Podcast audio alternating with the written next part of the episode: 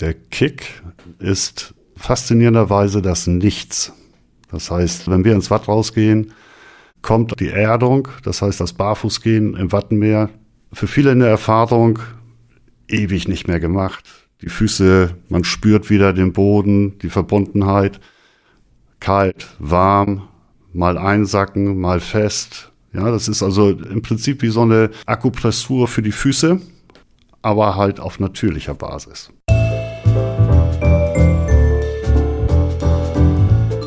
Wellness Podcast. Be well and enjoy. Hallo und herzlich willkommen zum Wellness Podcast. Mein Name ist Michael Altewischer und ich bin heute zu Gast bei Bernd und Moni Peters im Lundenberg Sand, Nordsee Hideaway und Spa in Simonsberg. Hallo Bernd. Hallo Michael. Wie geht's dir? Freue mich, dass ich auch mal bei einem Podcast dabei sein darf. Für einen Nordfriesen ist das ein, Be ein Begriff, den wir noch nicht so flüssig haben, aber anscheinend dürfen wir mal ein bisschen Smalltalken. Finde ich gut. Ja, ich kann mich da anschließen. Sag mal, äh, für alle die, die jetzt Deutschlands Geografie nicht so richtig im Kopf haben, einnorden können. Wo ist bitteschön Simonsberg an der Nordsee? Also einnorden können wir sehr gut, weil wir sind ganz oben im Norden. Simonsberg, sieben Kilometer südwestlich von Husum, direkt an der Nordsee gelegen, direkt am Nationalpark Wattenmeer. Ganz idyllisch. Aha, Husum. Also mir fallen da erstmal ein Husumer Krabben. Hast du die auch? Die habe ich auch. Die kannst du sogar bestellen. Die verkaufe ich dir sogar. Das ist also eins unserer Spezialgerichte oben im Norden. Die guten frischen Nordseekrabben. Lecker, lecker. Okay. Poolt ihr die selber? Teils ja, teils nein. Also sagen wir mal 10% ja, 90% nein. Lässt du poolen? Die lasse ich poolen. Das klingt gut. Das ist ein Job, den muss man können, den muss man beherrschen und man muss wissen, was man nicht kann. Und das kann man nicht. Okay. Was macht für dich den Reiz deines Hauses aus? Die Reize sind da sehr vielfältig, aber der größte Reiz ist eigentlich die Lage, das Abseits, das Heideweh halt. Mhm. Wenn der Zuhörer jetzt sagt, ja, Simonsberg habe ich begriffen und Husum, sieben Kilometer, habe ich auch begriffen, liegst du direkt am Watt? Direkt am Watt, direkt am Wasser, je nach Gezeit. Das heißt zweimal am Tag Nordsee vor der Tür, 50 Meter, zweimal am Tag zweieinhalb Kilometer Wattfläche. Also zack ist das Wasser weg. Ah, zack, sechs Stunden 23, zack. Also okay. das, das Zack ist ein bisschen langwieriger, aber du hast halt vier Gezeiten am Tag und die verschieben sich halt mit der Mondphase. Dementsprechend hast du mal zweimal Hochwasser über Tag, manchmal auch zweimal Niedrigwasser über Tag. Mhm. Lebst du hinterm oder überm Deich? Ich lebe schon hinterm Deich. Vorm Deich wäre nasse Füße. Also schön achtantik, wie wir sagen. Okay. Du hast vorhin gesagt, Nationalpark Wattenmeer. UNESCO Weltkulturerbe. Weltnaturerbe. Okay, Naturerbe. Ich lerne. Ganz gut, genau, was ist Watt? Ja, was ist Watt? Watt ist halt der klassische Meeresboden. Ja, das heißt, zweimal am Tag hast du halt die Möglichkeit, den Meeresboden zu betreten und kannst dort wirklich Wanderungen durchführen. Mhm. So, der Meeresboden an sich wird als schlickig betitelt. Es gibt aber unterschiedliche Wattarten. Also es gibt das Sandwatt, das Mischwatt, das Schlickwatt. Beim Sandwatt hast du hohe Sandanteile, Sedimentanteile, so 80 Prozent. Mhm. Mischwatt ist 50-50. Das ist so, da geht man so bis knöcheltief ungefähr, kann man einsenken und da gibt es das sogenannte Schlickwatt. Da hat man halt 80 Prozent Schleckanteile und nur 20 Prozent Sandsedimente. Mhm. Und da geht man halt bis Wade oder knietief sogar weg. Klingt anstrengend. Das ist auch anstrengend. Aber wir haben ein schönes Sandwad vor der Tür, von daher kein Problem. Begleitest du deine Gäste? Aber sehr gerne. Also machen jährlich diverse Wattführungen. Ja. Auch ich persönlich. Habe natürlich aber auch Mitarbeiter beziehungsweise fachkundige Wattführer, die dort auch Touren machen. Ja. Weil sonst bin ich zweimal die Woche unterwegs oder dreimal die Woche unterwegs und ab und zu braucht der Betrieb mich auch. Ja, Mann, Hotelier, der gerne ins Watt geht, ist doch cool. Ja, cool ist das schon. Macht auch Spaß. ja? Aber es kommt auch immer bis auf die Jahreszeit drauf an. Und ich sag mal, man kann es das ganze Jahr machen. Winterhaltzeit ist aber schon Die Natur zieht sich zurück. Das heißt, alles, was dort kreucht und fleucht, ist dann eher so Höhe Helgoland auf 15 Meter Wassertiefe, weil da die Temperaturen halt deutlich höher sind ja. als bei uns dann. Dementsprechend ist es dann nicht nur sehr ruhig, sondern ganz ruhig im Watt. Und ein bisschen will man ja auch erleben, ein bisschen will man was sehen. Nicht? Von daher bieten sich so die Monate von Mai bis Oktober eigentlich an. Das was macht denn so eine Wattwanderung im Wattenmeer so besonders? Wann bist du das letzte Mal über den Meeresboden gelaufen? Naja, ich bin jetzt häufiger bei dir gewesen, deswegen gar nicht so lange her. Aber jetzt stelle ich mir Watt, du hast gesagt Sandwatt, barfuß. Und Menschen, die mich kennen, wissen, ich und barfuß, das sind zwei Dinge, die nicht zusammenpassen. Gummistiefel, damit mache ich Meter, aber, hm? aber für den Fall, dass ich jetzt also im Sommer bei dir bin oder im Frühjahr oder im Herbst, also dann, wenn ich glaube, dass man durchs Watt laufen kann, Wattwanderung, was ist der Kick? Der Kick ist faszinierenderweise das Nichts. Das heißt, wenn wir ins Watt rausgehen, kommt auf den Menschen erstmal die Bindung, die Erdung, das heißt das Barfußgehen im Wattenmeer. Es ist ja, das Barfußgehen ist ja schon eine, eine vergessene Tugend. Ja, und hier ist es wirklich so, wir starten an der Lahnung, dann werden die Badeschuhe ausgezogen und dann geht's barfuß ins Watt. Und dann sind wir halt mal zweieinhalb Stunden wirklich barfuß unterwegs. Für viele in der Erfahrung ewig nicht mehr gemacht. Die Füße, man spürt wieder den Boden, die Verbundenheit. Kalt, warm, mal einsacken, mal fest. Ja, das ist also im, im Prinzip wie so eine Akupressur für die Füße, aber halt auf natürlicher Basis. Mhm. Das ist jetzt aber nur der Bezug zu den Füßen. Also ansonsten hast du im Watt natürlich einige Sachen, die dort finden kannst, sehen kannst, erleben kannst. Das heißt, von den sogenannten Small Five bis zu alten kulturhistorischen Städten, die wir dort noch haben, die dann irgendwann mal untergegangen sind. Dazu muss man wissen, das Wattenmeer entstanden ist eigentlich vor ungefähr 10.000 Jahren, sagt man, eiszeitlich gesehen. Also früher konnten die mit Pferd und Wagen noch bis Helgoland fahren. Dann kam durch die eiszeitliche Geschichte, ich glaube, vor 10.000 Jahren gab es noch kein Pferd und Wagen, aber man hätte dann auch hinlaufen können. Nicht? Nehmen wir es mal so. Durch die eiszeitlichen Geschehnisse ist das Wattenmeer im Prinzip entstanden und danach dann durch Sturmfluten immer wieder neu gestaltet worden. Wie viele Delta-Dinge, die dann auch von Flüssen ins Meer rausgespült werden. Und egal, wo ich jetzt dann schaue, ob ich bei St. Peter-Ording bin, wo ja ewig, ewig Strand ist, oder ob ich bei Cuxhaven bin, wo ewig viel Wasser ist, Du sagst, das ist etwas, wo ich reingehe und mit allen Sinnen unterwegs bin. Ist da irgendwie etwas mit Entspannung oder ist das hochkonzentriertes Laufen, weil ich könnte ja sonst weg sein? Also eine Wattwanderung ist nie ein hochkonzentriertes Laufen. Ein, eine Wattwanderung ist genau das Gegenteil eigentlich. Das ist auch keine gruppendynamische Geschichte, die man macht, sondern man verteilt sich eher. Das heißt, die Ruhe und dieses sich selbst finden, im Watt erleben zu können, darf man da auch nicht in großen Gruppen hinaus. Also das Beste ist eigentlich zu zweit. Der Sicherheitshalber durch zu zweit. Aber dann kann man die Ruhe finden und da kann man mal wieder richtig in sich hineinhören. Also die schönsten Geschichten sind eigentlich immer so, wenn, wenn der Gast selber sagt, ich höre hier ein Pochen, bis man dann auf den Punkt kommt, dass es der eigene Puls ist, den der Gast dann hört dann weiß man, wie weit er eigentlich geerdet ist und runtergekommen ist. Mhm. Und das ist halt ein Erlebnis, das für viele erschreckend manchmal, aber für viele auch einfach, wow, endlich mal wieder, ich habe mich selber gefunden. Du hast vorhin gesagt, zu zweit ins Watt, wegen der Sicherheit. Warum lohnt es sich denn für den Außenstehenden, einen Führer mit ins Watt zu nehmen, wenn du sagst, es ist eigentlich, das Wasser ist weg, du kannst laufen, du hast Sandwatt? Kann also auch, du sang, singst auch nicht besonders tief ein, trotzdem Führer? Immer ein Führer. Also anfänglich, wer noch nie im Watt war, bitte immer nur mit einem, einmal eine geführte Wanderung machen, um alle Gefahrenpotenziale aufzeigen zu können. Also es sind viele versteckte Sachen dabei, wie Flut- und Zugpriele, die nur bei bestimmten Gezeitenständen unter Wasser stehen. Und die muss man kennen, die muss man einmal sichten und die Grundregeln des Wattwanderns eigentlich einmal hören, einmal lernen und dann kann man selber selbstständig raus, gar kein Problem. Mhm.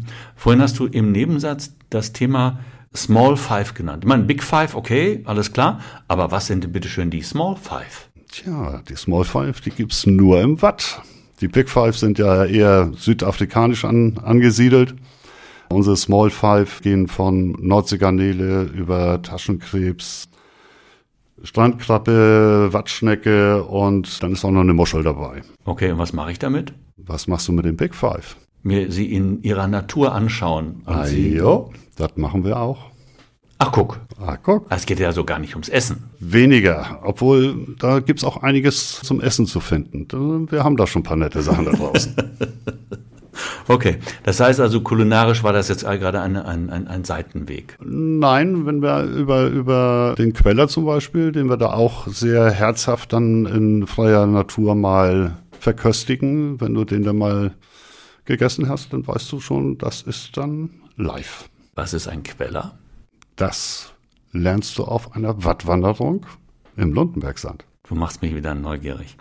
Na gut, warum ist eine Wattwanderung gesund? Frische Luft, Natur, die Füße im Watt, alles gut für Kopf und Seele. Mhm. Ganzjährig? Ganzjährig, in der Eiszeit muss das nicht unbedingt sein. Also da Was ist für dich Eiszeit? November Eiszeit, bis Februar? Eiszeit ist so die, die Zeit, wo wirklich die Eisschollen vorne an der Lahnung liegen.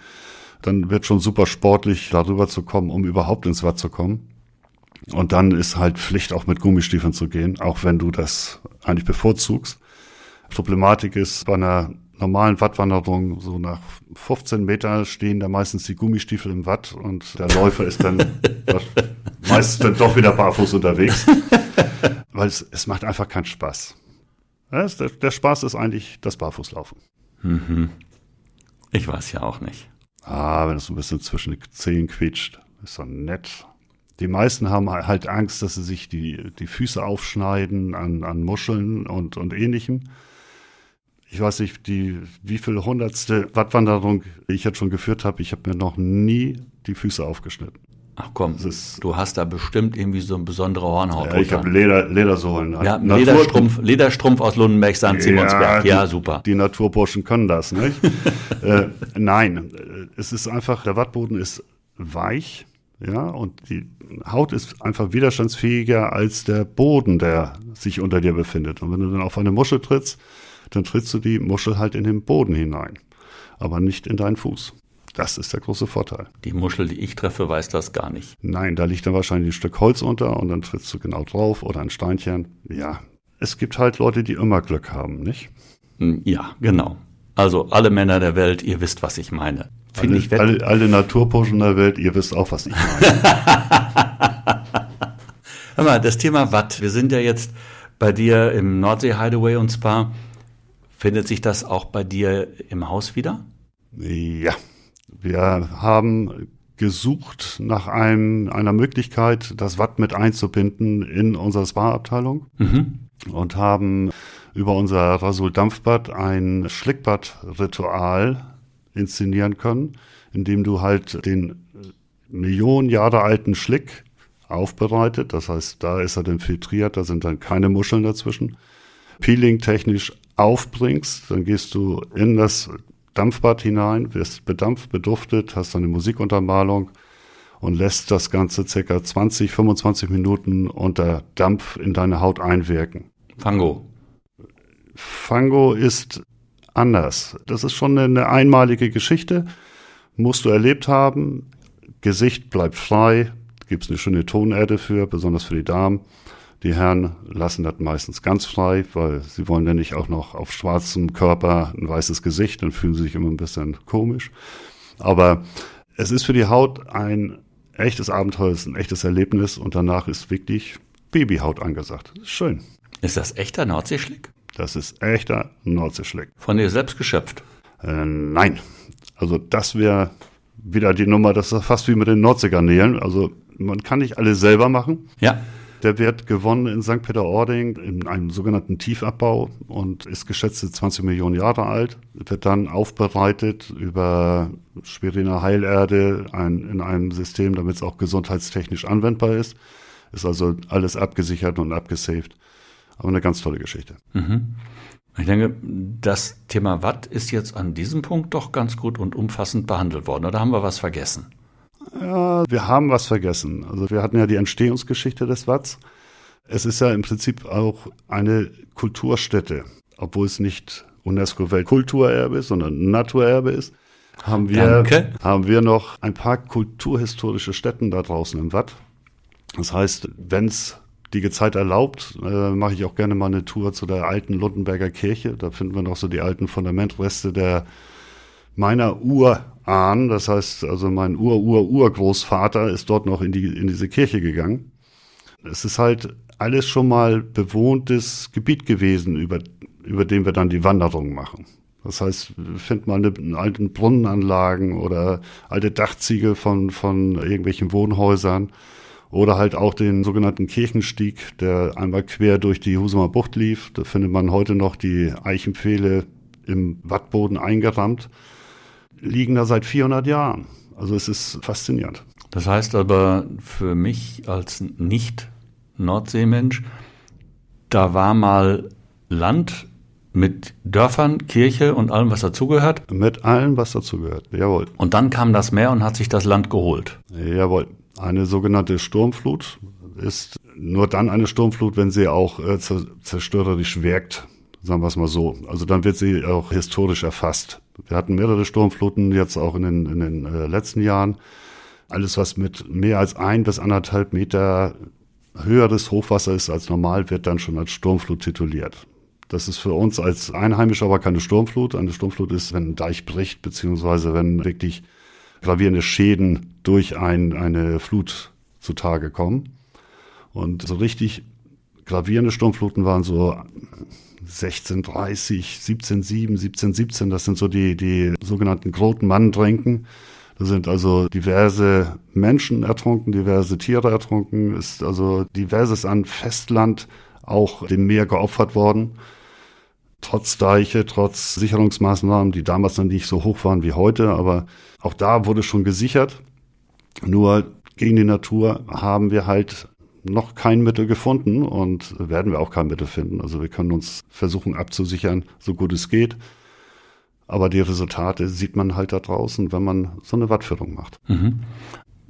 Wir waren schon häufiger bei dir zu Gast und dein Haus liegt ja definitiv zehn Meter hinterm Deich. Und wenn ich das richtig in Erinnerung habe, wird euer Deich jetzt gerade irgendwann in, den, in der nächsten Zeit erhöht. Ist das, um einer solchen Spring- oder Sturmflut vorzubeugen, sinnvoll? Weil ihr habt ja dahinter, habe ich immer das Gefühl, wenn ich bei euch bin, das ist ja doch alles dem, dem Meer wieder abgerungen worden. Ja, das ist, das ist schon so und es ist absolut sinnvoll. Es wird natürlich viel diskutiert, ist ein sogenannter Klimadeich jetzt die richtige Bauform? Ja. Dafür bin ich nicht Deichbauprofi genug, um das beurteilen zu können, ob die Form jetzt die ideale ist oder nicht. Nur jeglicher Klimawandel ist jetzt sichtbar und wir wissen, der Mittelspiegel wird steigen, also ist eine, eine Deicherhöhung mit Sicherheit sinnvoll. Also da, wer dagegen spricht, der wohnt nicht hinterm Deich, der wohnt dann irgendwo anders. Also von daher das ist, es ist schon eine notwendige Maßnahme. Mhm. Wenn wir jetzt noch mal so ein bisschen über den Deich hinweg gucken, Tipps in der Region, von denen du sagst, ja, wenn ihr sowieso mal in der Gegend seid und die Wattwanderung genossen habt und auch mal einen ordentlichen Deichspaziergang Richtung Husum unternommen habt, das solltet ihr euch mal anschauen. Ich sag mal eine Halligfahrt oder ja. äh, diesen Westerhever Leuchtturm, den der ein oder andere kennt. Den Westerhever Leuchtturm, der ist immer ein Ausflug wert. Also liegt wirklich nordwestlich Eiderstets am Rande einer, einer großen Sandbank. Kannte man mit, den, mit der St. Peteraner Bank so ungefähr vergleichen. Also die Westerhever Sandbank ist eine relativ große Sandbank. Sie ist nur halt touristisch nicht erschlossen. Also es ist wirklich noch Natur und Ruhe und es ist einfach für den Individualgast, das ist, sagen wir mal, so ein kleiner Geheimtipp. Das, mhm. Also die, Westseber Sandbank ist mein persönlicher Favorit von den Sandbänken, die wir dort, dort, dort haben. Ansonsten, du sagtest so, so, so eine Halligfahrt oder so. Ja, eine Halligfahrt. Das, es ist, das Wattenmeer ist weltweit das größte, was wir haben. Das ist, das nordfriesische Wattenmeer ist das weltweit größte Wattenmeer. UNESCO Welt Naturerbe, jawohl. Du hast gelernt. Ich wollte ja nur mal zeigen, ich passe auf. Ja, ich merke das schon. Manchmal. Es ist aber nicht nur das größte Wattenmeer. Wir haben auch den Halligen eine absolute Einmaligkeit da oben. Inseln gibt es weltweit viele. Ja, Unterschied zwischen der Hallig und der Insel ist dir ja bekannt. Als alter Nordfriesland-Urlauber gehe ich jedenfalls stark von aus. Aber klar doch. Gut, soll ich jetzt die Frage stellen, kennst du den Unterschied wirklich? Das lassen wir. Das lassen wir. Ich erläutere es dir gerne nochmal. Wir hatten das zwar schon mal, aber also eine Insel hat immer eine seeseitige Befestigung. In Form eines Deiches, in Form von Dünen, in Form von einer Steilküste oder ähnlichem. Irgendwo haben die einen Schutz vor dem Wasser. Eine Hallig hat nichts. Eine Hallig wird im Jahr mit jeder Springflut, das heißt zwischen 14 und 24 Mal im Jahr, komplett überspült. Höhe je nach Gezeitenhöhe. Das heißt, man hat Land unter, so nennt man das. Dieses Land unter gibt's nur auf Halligen und das ist halt einmalig nur bei uns dann mal anzuschauen. Aber auf Halligen sind doch auch Bauernhöfe und ähnliche Dinge. Ja, aber die sitzen auf Warften. Aber wenn ich dir das alles erzähle, dann brauchst du es dir eigentlich nicht anschauen. Das ist ja gerade das Schöne. Man muss sich das mal anschauen und man muss Liebe mal Hörer, ihr merkt gerade, dass er mich nötigt, wieder mal zu ihm zu kommen. Es ist unglaublich, dieser Mann. Na gut, aber er hat ja recht, ist ja schön hier. Ich freue mich jedes Mal wieder, wenn du da bist. Dein Geheimtipp hast du schon genannt. Für dich Highlights im Umfeld? Je nach Geschmack. Also Highlights haben wir viele. Von Ausflugstipps jetzt sprichst, so gehe ich mal von aus, dass du das meinst. Äh, Zum Beispiel. Wir haben alles in Reichweite. Also bis Husum sind sieben Kilometer für, einen- für einen kleinen Shoppingausflug, kleine, süße, knuffige Hafenstadt. Wir haben Friedrichstadt als das sogenannte Klein Amsterdam von Amsterdamer Architekten gebaut, von, mit Grachten durchzogen. Man kann eine Grachtenfahrt machen. Man ist in einer Stunde im Zug auf Sylt. Man ist mit einer Stundenfahrt auf einer Insel oder einer Hallig. Knappe Stunde St. Peter-Ording, mal den großen Badestrand gucken. Also alle Varianten, Möglichkeiten da. Ja, dann heißt es im Grunde genommen nur noch, für alle, die das jetzt hören oder das erste Mal hören und eine Idee bekommen haben, Wattenmeer zu machen, hin, oder? Ich kann nur sagen, na klar. Ganz zum Schluss eine Frage. Wie weit ist denn die Nordsee von dir weg? Kann ich in der Nordsee die große Zehe eintunken oder tue ich das doch lieber in deinem Schwimmbecken? Ich versuche mich an den Anfang dieses Gespräches zu erinnern. Da hatten wir das zweimal am Tag, 50 Meter zum Wasser, zweimal am Tag, zweieinhalb Kilometer. Tja, also liebe Hörerinnen, liebe Hörer, Ihnen ist jetzt klar, man kann nicht direkt in die Nordsee eintauchen, man muss ihr halt zwischenzeitlich hinterherlaufen. Das ist der Fall, ja. Lieber Bernd, schön, dass ich hier sein durfte und Ihnen allen vor den Hörern da draußen eine gute Zeit. Jo, vielen Dank für das Gespräch. Bis dann, tschüss. Ciao. Das war schon wieder eine Folge des Wellness Podcast Be Well and Enjoy. Wenn es Ihnen gefallen hat, freuen wir uns über eine positive Bewertung. Die nächste Episode wartet am Donnerstag auf Sie.